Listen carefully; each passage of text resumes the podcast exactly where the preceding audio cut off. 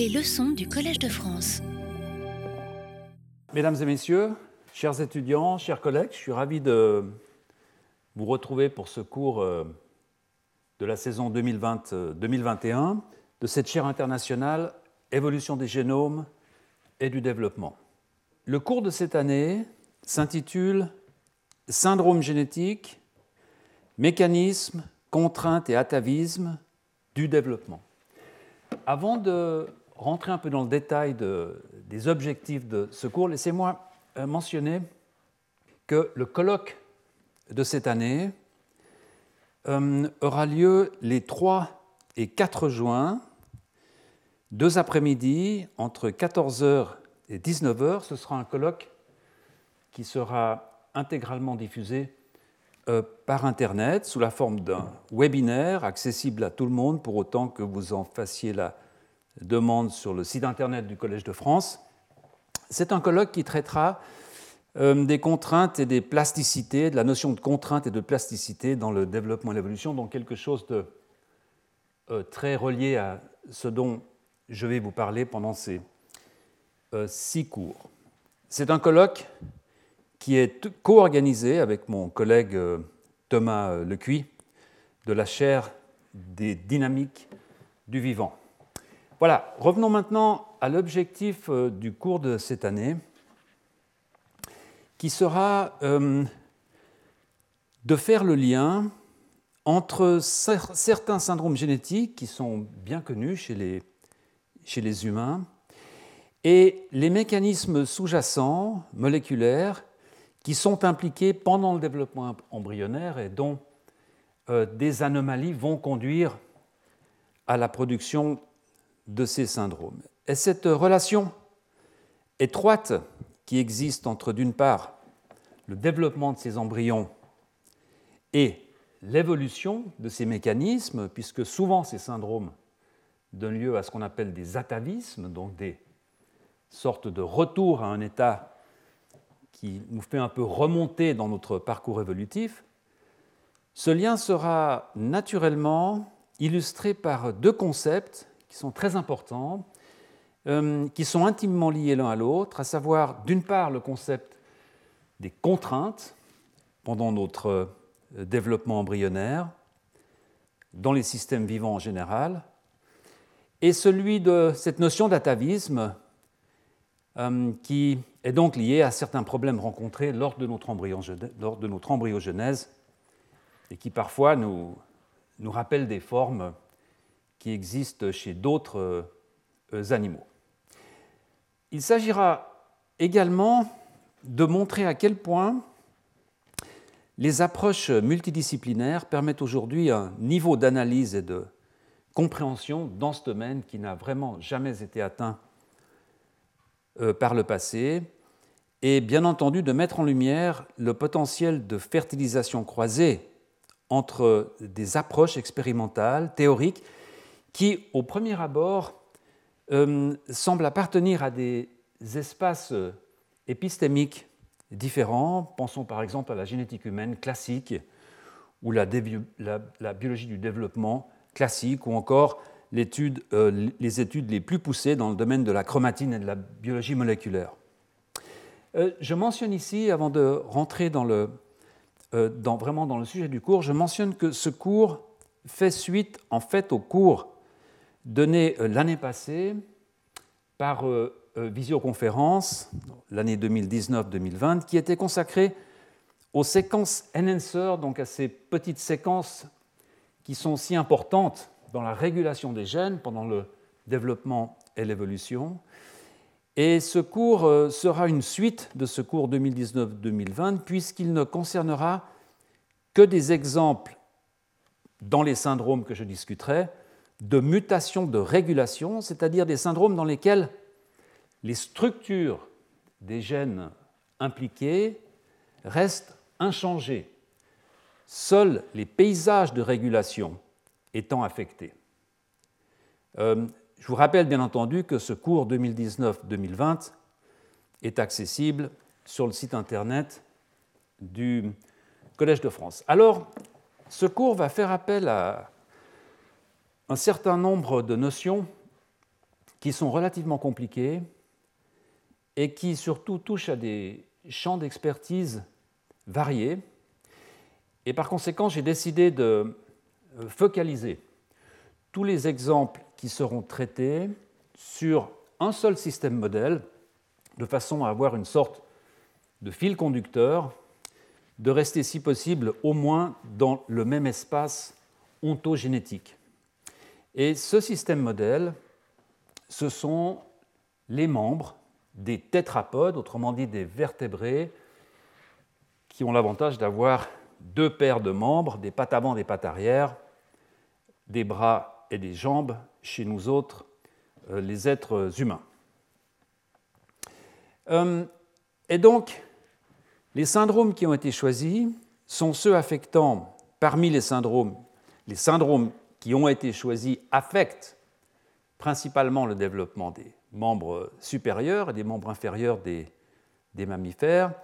Euh, c'est un choix, donc, comme je viens de le dire, qui a été fait afin de simplifier l'étude des liens qui existent entre le développement et l'évolution. En effet, le développement et l'évolution des membres des tétrapodes a été un sujet d'étude extrêmement approfondi depuis euh, plus de 60 ans, en fait, pratiquement 70 ans, et continue d'être un des systèmes les plus étudiés lorsque l'on souhaite se placer à l'interface du développement et de l'évolution. Et les raisons de cet euh, engouement pour ce système modèle sont à la fois d'ordre euh, théorique, comme je vais vous le montrer dans une minute, il existe une grande variété de, formes de membres.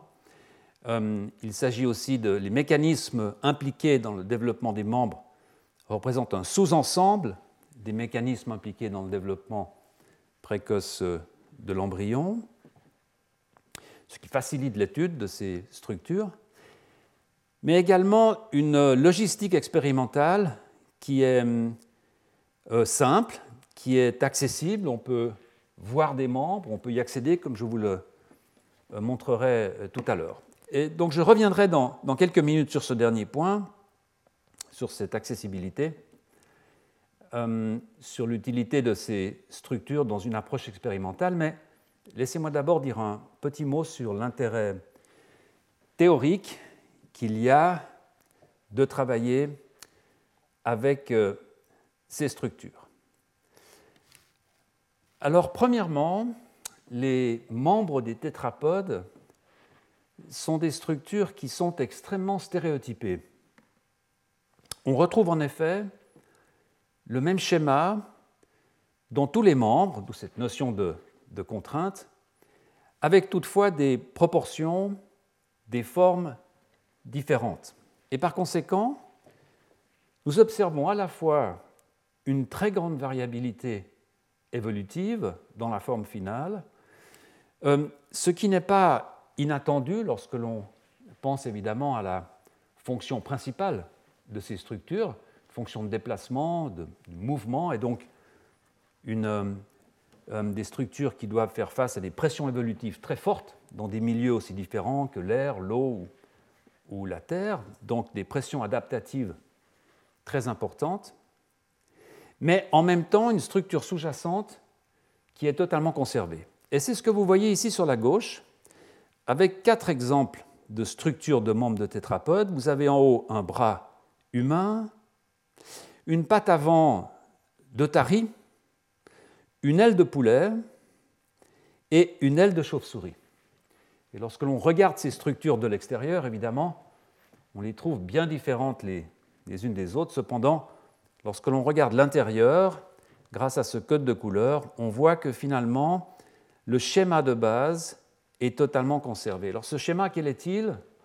Eh Bien pour le comprendre, il faut peut-être me laisser définir euh, trois, grands, morceaux de membres, trois grands segments euh, entre guillemets, qui sont en partant de la partie proximale, donc de l'épaule chez euh, les humains, le stylopodium, c'est-à-dire le bras, le zeugopodium, l'avant-bras, la partie centrale du membre, le mésopodium, le poignet, que je ne discuterai pas aujourd'hui, qui est une structure extrêmement importante et, fascinante d'un point de vue évolutif, mais qui ne fera pas l'objet de, ce cours. Donc concentrons-nous sur le stylopodium, le zygopodium et finalement l'autopodium, donc la main, les pieds, la partie la plus distale euh, de ces membres. Et lorsque l'on revient maintenant sur le schéma de gauche, on voit en effet que toutes ces espèces ont un os, un seul, qui va s'articuler avec la région de, de l'omoplate, l'humérus. Lorsque l'on passe au zygopodium, à la partie centrale, eh bien, on s'aperçoit qu'en règle très générale, il y a deux os, mais en fait, on commence à voir une variabilité. On voit que dans certains cas, ici, ces os ont tendance à fusionner. Parfois, il est difficile de voir euh, le cubitus, donc l'os qui a une position postérieure dans le zygopodium, qu'on appelle aussi l'ulna en anglais, parfois en français, c'est une notion importante pour la suite du cours. Et lorsque l'on part dans la partie la plus distale, dans l'autopodium, alors là, on voit une variation qui est maximale, et en fait, pratiquement chaque espèce tétrapode a structure de, de l'autopode qui est un peu différente de l'espèce euh, entre espèces, de l'espèce voisine, dans le nombre de doigts, dans leur longueur relative, etc. etc. Et cette observation a conduit euh, Richard Hinchlife dans les années 90, au début des années 90, à formuler ce concept qu'il a appelé la stabilité proximale versus la variabilité distale, qui fait que dans le membre, plus on s'éloigne de la partie proximale, plus il semble qu'une variabilité évolutive est tolérée, plus il semble que les contraintes sont en fait euh, relâchées. C'est une phrase en fait euh, très intéressante parce qu'elle nous rappelle une phrase beaucoup plus générale qui a été prononcée en 1913, écrite en 1913 par un grand euh, anatomiste qui s'appelait Edwin Goodrich, qui lui dit as if nature got tired of counting towards the tail end of a developing animal. C'est-à-dire, c'est comme si la nature euh, était fatiguée de compter à la fin de l'animal. Cette phrase signifie que, en fait, la partie antérieure du développement du tronc est une partie extrêmement précise où les choses doivent se passer de façon très ordonnée. C'est l'endroit, par exemple, où les racines des nerfs crâniens vont être déterminées. Donc il faut que le départ du développement, cette partie antérieure, soit extrêmement bien régulée. Par contre, lorsque l'on arrive au bout des choses, lorsqu'on arrive dans la partie caudale, eh bien, ma foi, on peut un peu se relâcher et finalement que l'on ait quatre vertèbres lombaires ou six ou sept, eh bien, euh, le nerf sciatique trouvera sa, façon d'aller se connecter aux muscles, de faire son travail. Ce que évidemment les nerfs crâniens ne sont pas capables de faire si l'on change le nombre de segments dans cette région. Hum,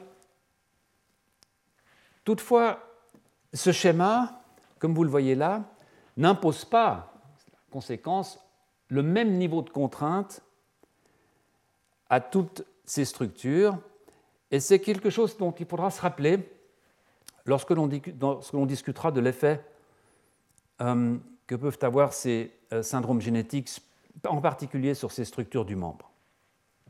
Ces contraintes, bien entendu, elles sont liées à la fois à l'histoire et à la fonction de ces structures. Euh, une base génétique commune assure la réalisation de structures homologues, mais impose également des contraintes liés à ce plan de base. Les gènes qui sont utilisés pour organiser et pour fabriquer un membre sont des gènes qui, comme nous allons le voir, sont en fait recrutés de toute une série de fonctions qu'ils vont faire précédemment pendant le développement précoce. Et donc on ne peut pas vraiment choisir. L'évolution n'a pas vraiment pu choisir les gènes impliqués dans le développement des membres, ce qui fait qu'il y a une contrainte de départ. On fait un peu avec le matériel génétique euh, que l'on a. Et bien entendu, ces contraintes ne seront pas nécessairement de la même importance dans toutes euh, les sous-structures. Euh, les membres sont en quelque sorte solidaires de la formation de l'embryon, de ce qui se passe avant. Parce que, comme je viens de le dire, les gènes les processus qui sont achevés, qui sont produits par ces gènes, sont déjà utilisés pour la fabrication de l'embryon lui-même, donc le long de l'axe antéro-postérieur. Et cela nous amène naturellement à un des points essentiels pour lesquels euh, euh, tous les membres ont été étudiés, les membres de beaucoup de, euh, d'espèces de tétrapodes, de vertébrés tétrapodes ont été étudiés avec autant de succès. Ce sont des structures qui émergent relativement tardivement. Donc ce ne sont pas des structures qui ont été utilisées par l'évolution pour mettre au point des réseaux de gènes ou des processus dans lesquels ces réseaux de gènes sont euh, mis en œuvre. Ce sont des structures qui arrivent tardivement et qui vont donc utiliser des réseaux de gènes, des processus qui étaient utilisés auparavant. Cette question du, temps d'apparition euh, des membres, on la voit très bien sur euh, cette photo de microscopie électronique à, balayage.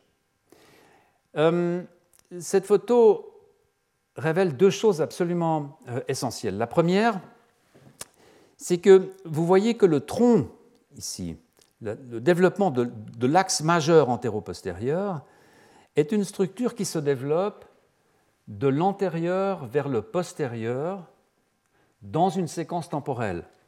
On voit très bien ici que ces structures, je ne vais pas insister sur euh, ce qu'elles sont, mais que ces structures sont plus avancées que celles-ci. Donc on va avoir une progression de l'antérieur vers le postérieur. Et si vous regardez ces deux euh, petits bourgeons de membres qui sont en train de, sortir, vous voyez très bien qu'en fait ce bourgeon-là n'est pas aussi développé que celui-ci. Celui-ci, on voit, on commence à voir l'apparition d'une sorte de plaque ici d'une palette qui plus tard sera l'autopode. Donc on a un membre qui en fait est déjà bien développé. Et même lorsque l'on regarde beaucoup plus tard, on voit que cette patte antérieure a déjà pratiquement résorbé tout le, euh, le, ici cette peau interdigitale, alors que ce n'est pas encore le cas pour la patte postérieure. Autrement dit, en termes morphogénétiques, euh, nos bras sont plus jeunes que nos jambes. Évidemment, ça n'a aucun sens de dire ça en, temps absolu, mais en temps morphogénétique, nos bras sont légèrement plus âgés euh, que nos jambes. Hum, on peut très bien le voir sur cette, euh, sur cette, euh, photo ici, où on voit une séquence temporelle dans le développement. Il s'agit là d'embryons, de, et vous voyez avec des temps qui vont de en haut à gauche, de plus en plus âgés. Et vous voyez par exemple qu'à ce stade ici, cet embryon commence à pousser un bourgeon de membre antérieur ici, alors que l'endroit même d'où le bourgeon postérieur devrait sortir n'est pas vraiment formé. Donc on voit très bien cette séquence temporelle dans l'apparition. C'est encore plus flagrant ici où vous voyez que la patte antérieure commence vraiment à se développer, alors que là on est encore au stade d'un bourgeon, etc etc. On peut identifier en fait trois, trois grandes étapes dans, cette, dans ce, cette étape précoce du développement des membres. On a une étape de bourgeonnement que vous voyez ici. On a une étape de croissance qu'on voit bien ici par exemple. Et une étape de morphogenèse où les choses vont commencer à se passer d'un point de vue de l'organisation que l'on commence à, deviner, par exemple, lorsque l'on regarde ici cette patte euh, antérieure. Hum, ces photos en microscopie électronique euh, me font revenir sur le deuxième point que je mentionnais tout à l'heure sur l'importance hum, les raisons pour lesquelles euh, les membres de ces tétrapodes, des espèces tétrapodes, avaient été tellement étudiés dans le passé. Et on le voit très bien ici, euh, il s'agit bien entendu de l'accessibilité expérimentale. Ce sont des, encore une fois, ce sont des structures qui arrivent tardivement et qui sont donc relativement accessibles. Euh, ce sont des structures qui ont une taille, disons, observable, qui permettent certaines manipulations expérimentales. On peut par exemple euh, faire des greffes, on peut faire des irradiations, on peut également faire des dissections, donc soit prélever le membre dans son intégralité, ou même, de façon plus intéressante, faire des dissections ciblées, et on le verra euh, au cours euh, de ces leçons, c'est-à-dire de disséquer par exemple la partie distale, la partie proximale. Ces structures ont tout de même un nombre de cellules qui est relativement élevé, ce qui va permettre de faire des analyses moléculaires assez poussées. Et puis, bien entendu, il y a une génétique qui est facilitée par le phénotype visible de ces membres. Et c'est là qu'interviennent, c'est là que sont intervenus plusieurs fois euh, la génétique humaine classique, puisque lorsque vous souffrez d'une malformation des membres, ces malformations sont visibles, on les voit. Et lorsque l'on transpose cela à l'étude de ces malformations chez la souris, eh bien, on voit immédiatement à la naissance si ces souris sont atteintes par une anomalie, alors que s'il s'agit de compter le nombre de glomérules dans un système excréteur, cela sera beaucoup plus euh, complexe. Euh, certaines manipulations, telles que les greffes, les, les, irradiations, et je vous en montrerai une euh, au cours suivant, furent possibles en particulier chez les oiseaux, grâce à la mise au point d'un système de visualisation. il suffit de prendre un œuf, fertiliser, et puis de faire une petite fenêtre de telle sorte à ce que l'on puisse faire une manipulation, refermer la, fenêtre, remettre l'œuf euh, à l'incubateur. Et en fait, euh, je mentionne cette, euh, cette avancée technique qui paraît relativement anodine, mais qui a en fait permis de grandes avancées expérimentales et théoriques, parce que cette avancée, en fait, cette euh, ce petit truc technique a été mis au point par euh, euh, Hermann Voll, qui était un anatomiste, un physiologiste suisse travaillant à l'Université de Genève. Et vous voyez ici un extrait d'un article écrit par Jean-Louis Fischer en 2000 dans la Revue d'Histoire des Sciences, qui parle de Foll et de Barinsky en disant ils inaugurent une nouvelle pratique, celle du geste direct de l'expérimentateur sur une structure embryonnaire ces auteurs pouvaient, pour la première fois dans l'histoire, obtenir une malformation à volonté. On est là à l'origine de la tératologie expérimentale. Ces travaux, qui sont restés peu nombreux, ont connu une suite qui va se révéler capitale dans la mesure où elle se trouve à l'origine de l'embryologie expérimentale. je mentionne ceci non pas pour euh, euh, vous parler euh, d'Hermann Foll, professeur à l'Institut de zoologie de Genève, mais pour bien vous montrer à quel point l'étude des membres a été en fait importante pour le développement euh, de très nombreux concepts en embryologie, en embryologie euh, expérimentale. Alors passons maintenant, si vous le voulez bien, à, à l'introduction, à la présentation de ce système modèle. J'aimerais évidemment vous parler un peu du développement des membres des tétrapodes euh, c'est quelque chose qui est nécessaire, en fait, pour avoir quelques bases, pour pouvoir bien comprendre la, suite euh, de ce cours. J'aimerais vous parler des étapes précoces, et puis j'aimerais également vous parler de l'établissement de ces trois polarités qui sont totalement critiques, évidemment, pour la fonctionnalité de, de nos membres. La polarité proximo-distale de l'épaule à la main, la polarité antéro-postérieure du pouce vers le petit doigt et bien entendu la polarité dorso-ventrale, donc de la paume de la main à l'extérieur.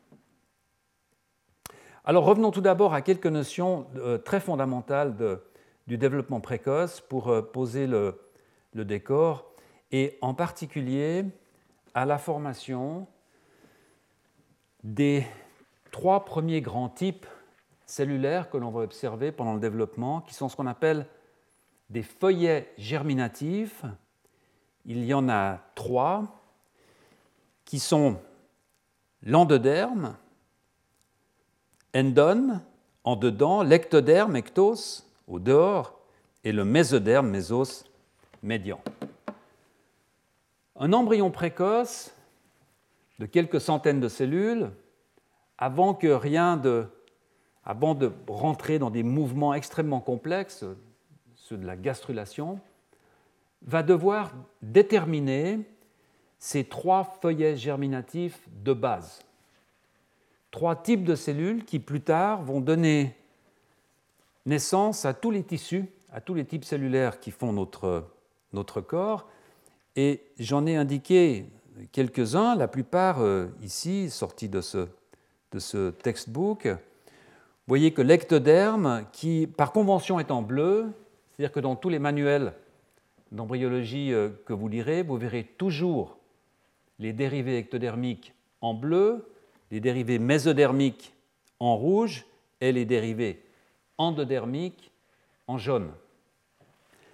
Vous voyez que l'ectoderme va principalement donner le système nerveux, la peau, et puis quelques euh, morceaux d'importance, hein, la cornée, euh, euh, quelques,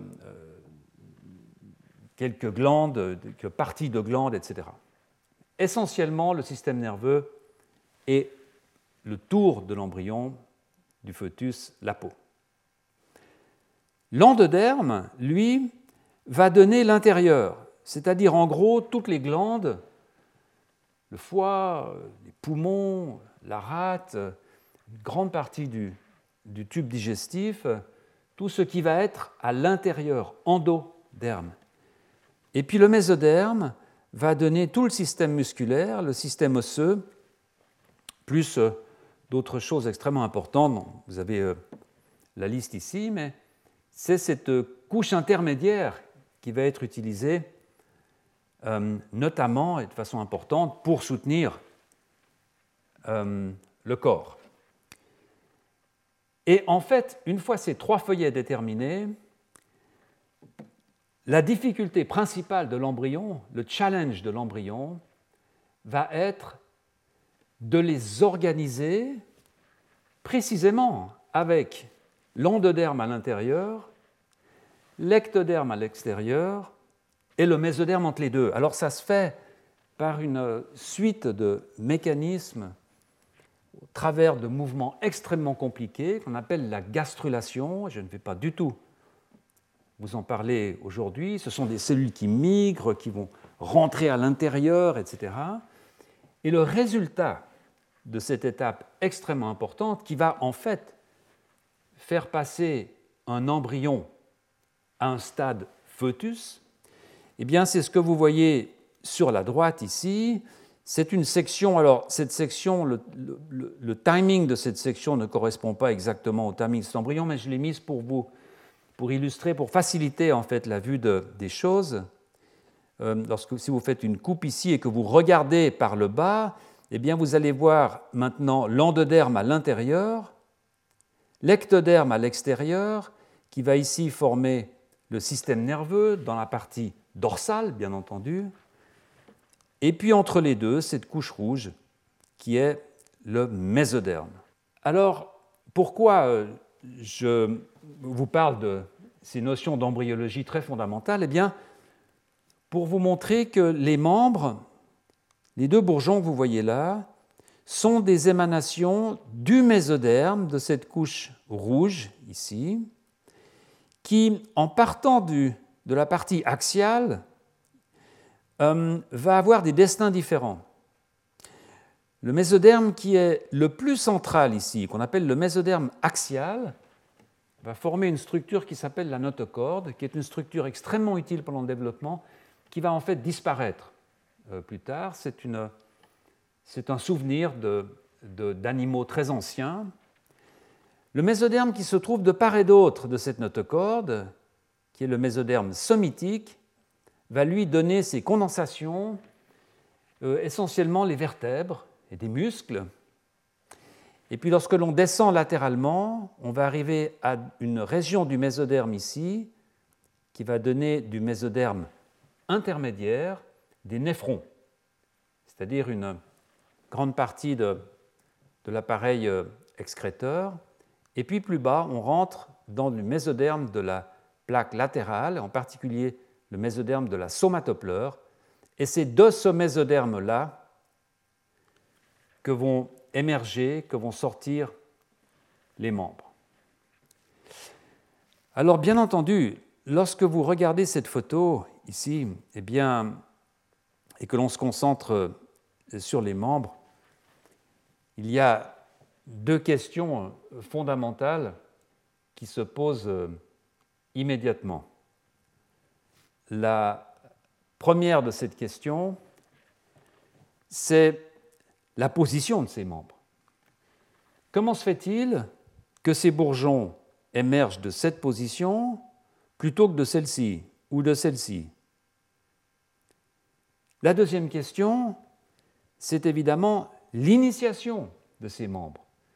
Comment se fait-il que, une fois cette position déterminée, eh bien, soudainement, ce, mésoderme commence à pousser de chaque côté pour donner, euh, nos membres. Alors, je vais euh, vous parler un peu de l'initiation, donc de cette deuxième question, avant de revenir au positionnement de ces membres, ce qui me semble plus simple d'un point de vue explicatif. Si l'on regarde la structure de ce mésoderme, ici, à l'endroit d'où les membres vont sortir, émerger, on s'aperçoit, vous voyez ici une coupe, un schéma de coupe histologique, on est là dans la partie de ce mésoderme de la somatopleure d'où vont sortir les membres, on s'aperçoit que ces cellules mésodermiques sont en fait organisées comme des cellules épithéliales. Ce sont des cellules extrêmement bien structurées, avec une polarité. Elles sont collées les unes aux autres, elles ont peu de possibilités de bouger. Et dès que l'on commence à observer un petit gonflement qui est en train de nous prédire l'apparition du bourgeon de membre, on s'aperçoit alors que ces cellules commencent à se désorganiser, elles prennent l'aspect de ce qu'on qualifiera de cellules mésenchymateuses, donc qui ne sont plus des cellules bien organisées, collées les unes aux autres, mais des cellules qui sont plus petites, plus rondes, et qui vont en faire un peu à leur tête, qui vont euh, pouvoir se déplacer euh, et bouger. Et c'est cette transition d'une structure épithéliale à une structure mésenchymateuse que l'on appelle une IMT en anglais pour une transition épithélio-mésenchymateuse, qui est un processus extrêmement important pendant notre développement, qui semble être le premier signe de l'initiation du bourgeonnement d'un membre. Alors, quels sont les gènes, quelles sont les molécules qui sont responsables de cette euh, transition? Eh bien, le gène principal en ce qui concerne le membre antérieur, c'est ce gène que vous voyez là, TBX5. C'est un facteur de transcription, donc une protéine nucléaire qui, une fois fabriquée, va retourner dans le noyau pour se lier à des séquences d'ADN, ces fameuses séquences enhancer dont je vous parlais tout à l'heure, pour réguler l'activité de gènes cibles. Cette protéine TBX, ce gène TBX5, euh, reconnaît une petite séquence qu'on appelle une T-box, une boîte T, TCACACCT. Et comme cette boîte s'appelle une boîte T, eh on a appelé ces, ces gènes TBX, T-box factor. Ce gène euh, TBX5 va stimuler l'activité d'un autre gène qui est le gène FGF10. Vous voyez ici, TBX5 va réguler de façon positive ce gène FGF10. Ce gène FGF10 code pour une petite protéine cytokine, qui est une protéine qui, plutôt que d'être réintégrée dans le noyau, elle va être sécrétée, va partir, sortir de la cellule, pour aller signaliser à des cellules à l'extérieur. Donc ce sont des mécanismes extrêmement différents. D'un côté, un facteur de transcription qui va rentrer dans le noyau pour contrôler. De l'autre côté, une protéine sécrétée qui va aller informer, je suis là, il va se passer quelque chose. Et c'est cette protéine euh, FGF10 qui en fait va être responsable de cette transformation épithélio-mésenchymateuse. Donc le gène clé dans cette affaire, c'est bien ce gène TBX5 qui va être capable d'augmenter la transcription, la production de cette protéine euh, FGF10.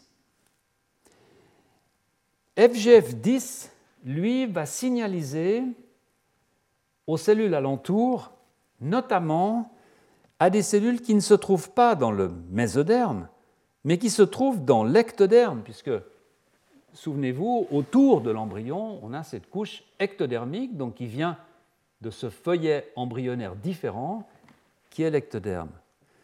Et des cellules à l'intérieur de cette couche ectodermique vont se mettre à activer une autre cytokine de la même famille qui s'appelle FGF8, qui va donc être produite, cette protéine va être produite uniquement dans cette couche ectodermique, comme je vous montrerai dans quelques minutes.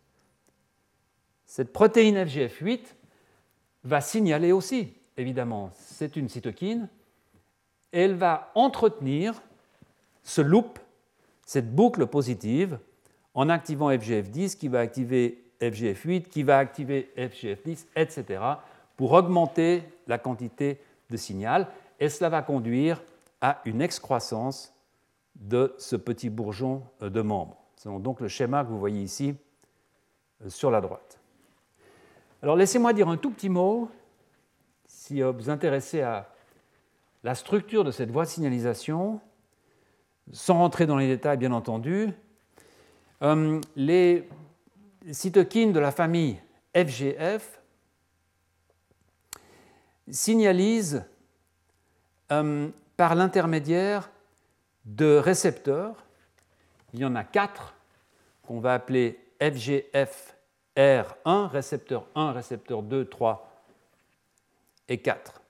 FGF veut dire facteur de croissance des fibroblastes puisque en fait, ce sont des protéines qui ont été isolées totalement indépendamment de ces fonctions très importantes dans le développement, dans des systèmes de culture euh, in vitro. Lorsque vous avez une de ces protéines qui reconnaît ce dimère, cet assemblage de deux récepteurs, eh bien, cette protéine JAK est une kinase, donc une protéine qui est capable de rajouter un groupe phosphate sur un autre, un autre endroit.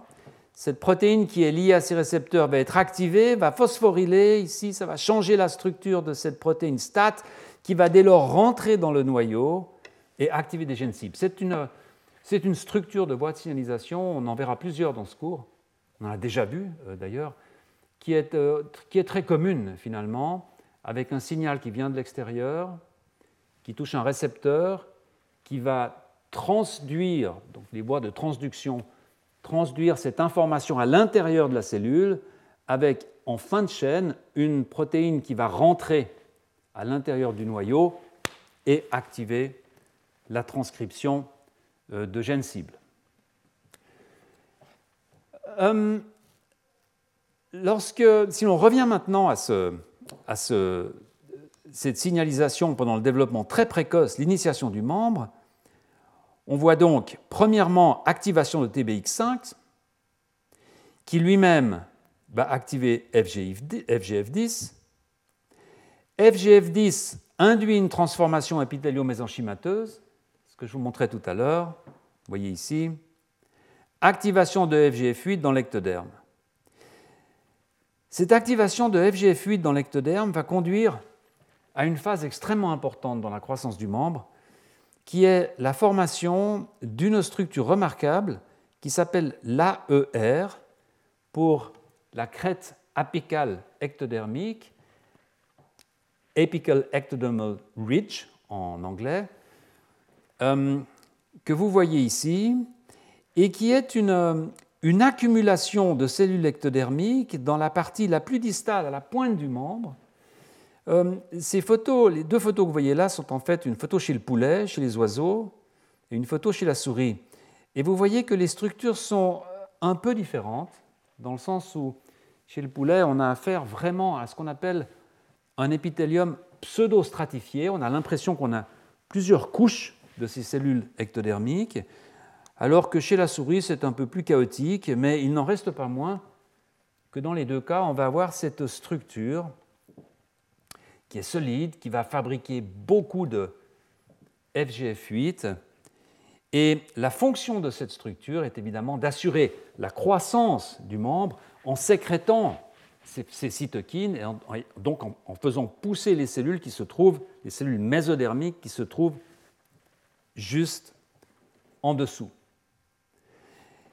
Ces différentes étapes de cette initiation du membre peuvent être illustrées ou visualisées par une technique euh, que nous avons déjà beaucoup discutée dans les cours précédents, qui est ce qu'on appelle l'hybridation in situ, et qui en fait consiste euh, simplement à introduire dans l'embryon un acide nucléique simple brun, marqué par une couleur, par une fluorescence, et qui va aller reconnaître de façon extrêmement spécifique un ARN particulier.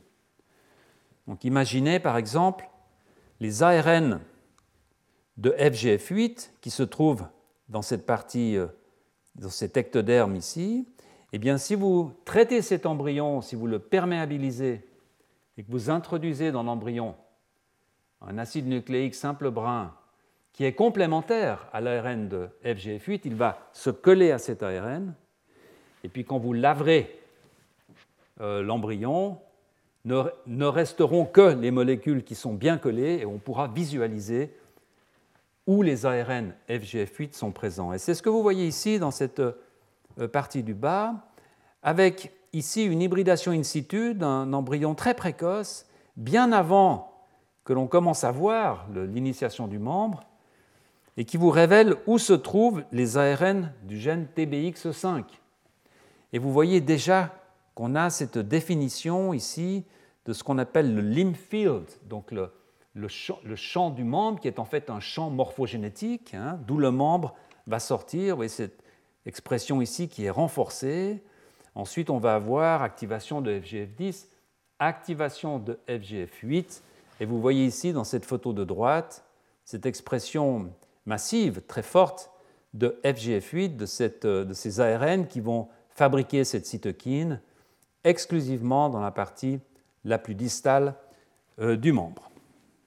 Quel est le signal qui va activer TBX5 dans cette région-là? Car euh, en effet, la question fondamentale, c'est de savoir ce qui fait que ces ARN vont se retrouver dans cette partie.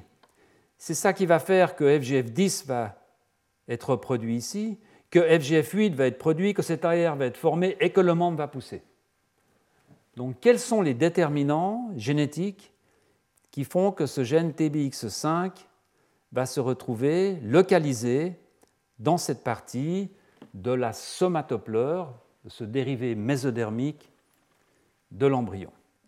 On peut euh, estimer que le responsable, les responsables, doivent être des gènes qui sont actifs de façon différente le long de l'axe du corps. Pour avoir une localisation avec une restriction le long de l'axe antéro-postérieur, eh le plus simple est de postuler qu'il existe certains gènes qui vont avoir une spécificité le long de l'axe antéro-postérieur. Autrement, nous aurions expression de TBX5 tout le long de l'axe.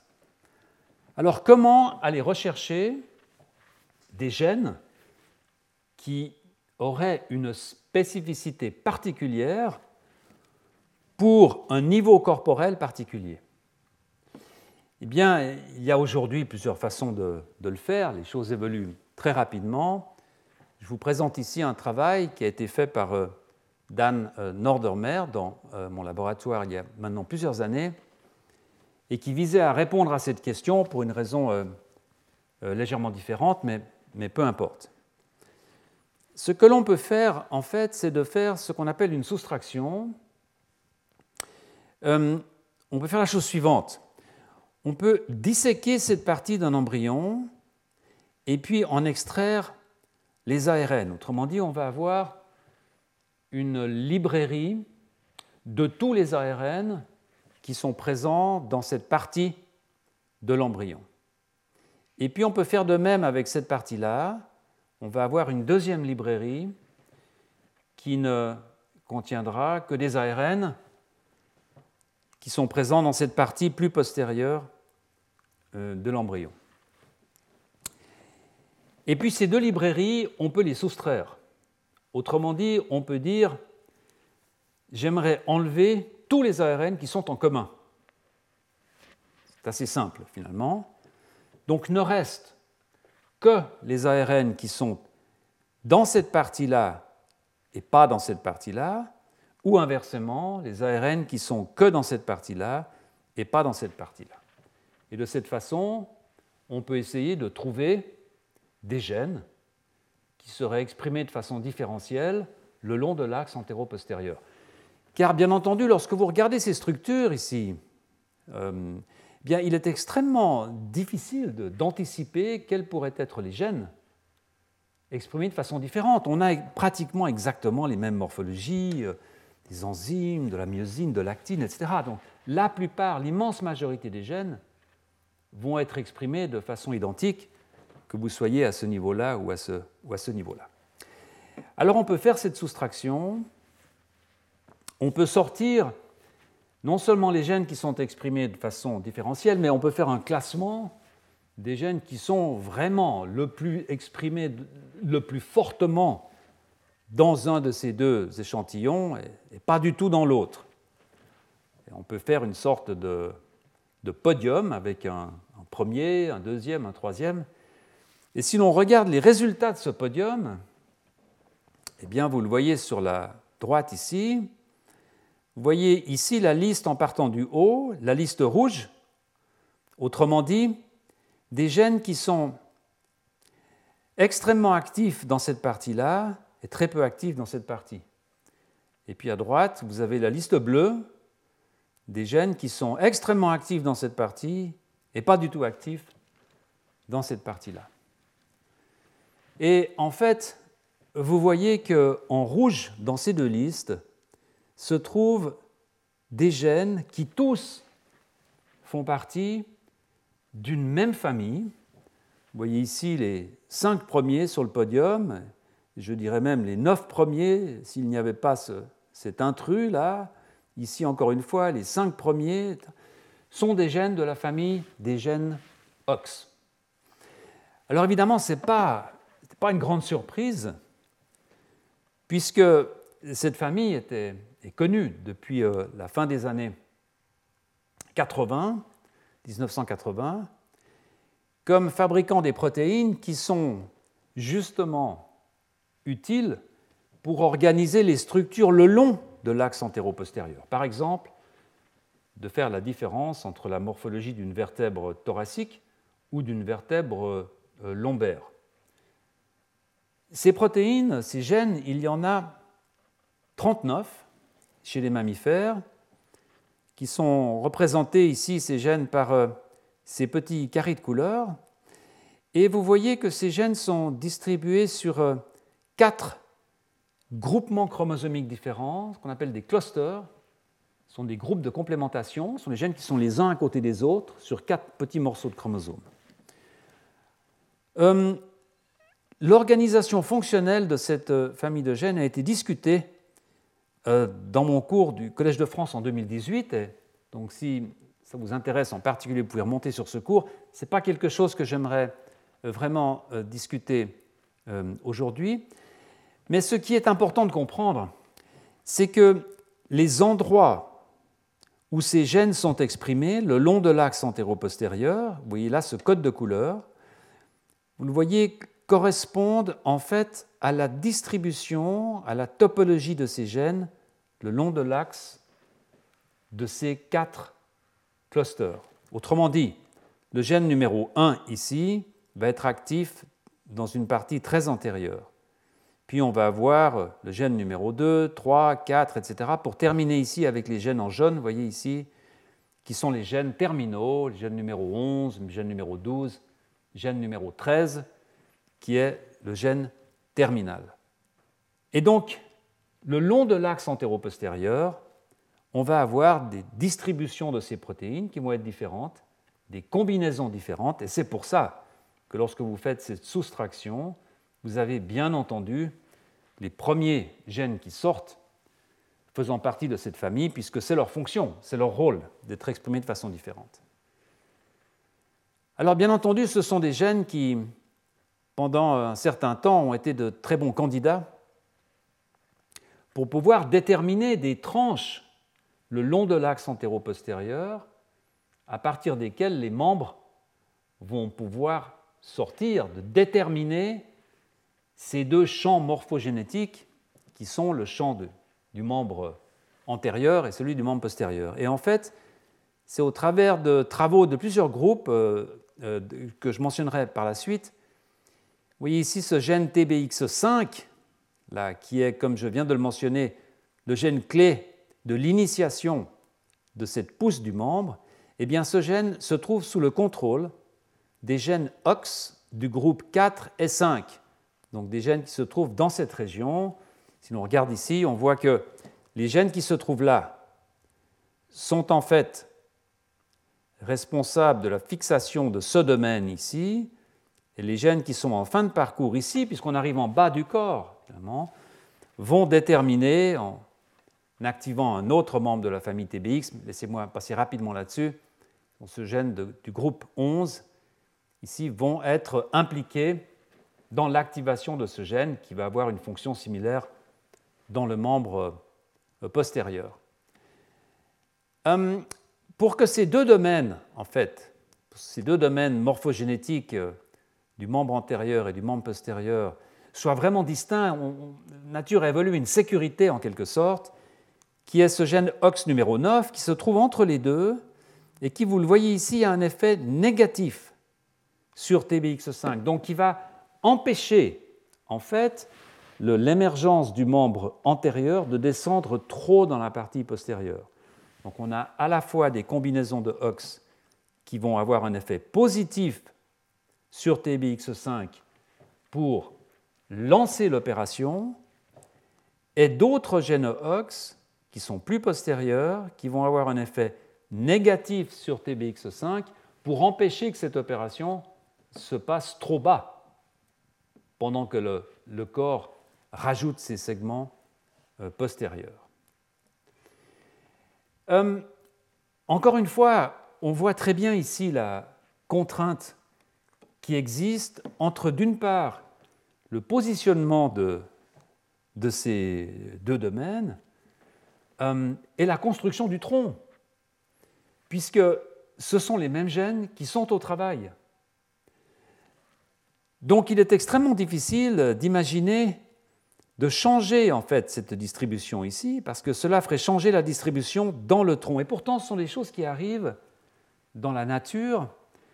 Euh, de, varier en fait la position relative des membres vis-à-vis de, des structures du tronc. Et c'est un travail qui a été réalisé euh, très récemment par le laboratoire de, Jérôme Gros, euh, qui a montré qu'en fait, dans des espèces différentes d'oiseaux, ici le zebrafinch, euh, la poule ou l'autruche, eh bien en fait, on a une certaine transposition du niveau antéro-postérieur des membres, c'est-à-dire que ces domaines à partir desquels les membres vont émerger peuvent monter un tout petit peu, descendre un tout petit peu, et donc changer la position relative euh, des membres euh, vis-à-vis du plan général d'organisation du corps. C'est en fait ce phénomène de tagmose qu'on a déjà discuté précédemment, il y a, du premier cours, de ces tagmas, c'est-à-dire de ces régions du corps qui ont une fonction relativement commune et qui peuvent d'un coup soit se déplacer le long de l'axe antéro-postérieur. J'avais donné comme exemple euh, euh, des phénomènes qui sont très connus chez les invertébrés, par exemple, dans les structures abdominales, etc.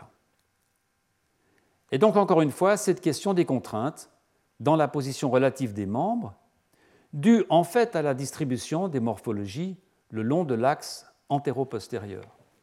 On peut très bien imaginer, comme on le voit ici, que ces membres antérieurs soient plus antérieurs ou moins antérieurs, mais on ne peut pas l'imaginer au sein d'une même espèce, car alors cela changerait la distribution de ces protéines le long de l'axe antéro-postérieur de l'embryon, ce qui, évidemment, n'est pas possible. Donc laissez-moi résumer cette partie euh, initiation, positionnement du membre, initiation précoce, qui peut être donc définie en trois phases euh, principales. Une phase qui va déterminer le domaine dans lequel le membre va être activé, c'est une phase qui va conduire distribution de gènes OX, qui va conduire en collaboration avec d'autres molécules, bien entendu, notamment avec euh, l'acide rétinoïque que vous voyez là, à l'activation de ce gène TBX5. À partir de là, on va rentrer dans une phase d'initiation par l'activation de ce gène FGF10 qui, lui, en instaurant ce loop positif avec FGF8, va conduire à la croissance du membre qui très tôt dès lors que sa croissance commence, va établir ces trois axes de polarité qui sont bien entendu l'axe, comme je le mentionnais tout à l'heure, l'axe proximodistal, euh, que l'on voit ici, de la partie euh, la plus proximale jusqu'au bout des doigts, l'axe antéro-postérieur, qui est donc un axe qui est peut-être moins visible, et l'axe dorso-ventral, qui est aussi moins visible. En fait, les axes antéro-postérieur et, dorso-ventral sont les axes que l'on voit très bien sur, sur, la main ou sur le pied. Euh, on voit très bien que le petit doigt ne ressemble pas au pouce. Le petit doigt est un doigt postérieur, le pouce est le doigt antérieur. Euh, mais euh, de la même façon, la polarité dorso-ventrale, avec la paume de la main qui est la, face ventrale et le dessus qui est la face dorsale, mais il faut bien comprendre que ces polarités existent tout le long du bras. Euh, le cubitus est un os qui est un os postérieur, le radius est un os antérieur. Et même au sein de l'humérus, on voit des différences. Donc ce n'est pas une polarité qui ne, qui ne touche que l'autopode, que la partie la plus distale, mais c'est bien une polarité qui touche au développement du membre entier. Ces trois polarités, l'établissement de ces trois polarités, ainsi que la différence entre les membres antérieurs, les membres postérieurs et le début de l'analyse de certains syndromes feront l'objet du cours de la semaine prochaine et j'espère euh, vous y retrouver. Je vous remercie. Retrouvez tous les contenus du Collège de France sur www.colège-2-france.fr.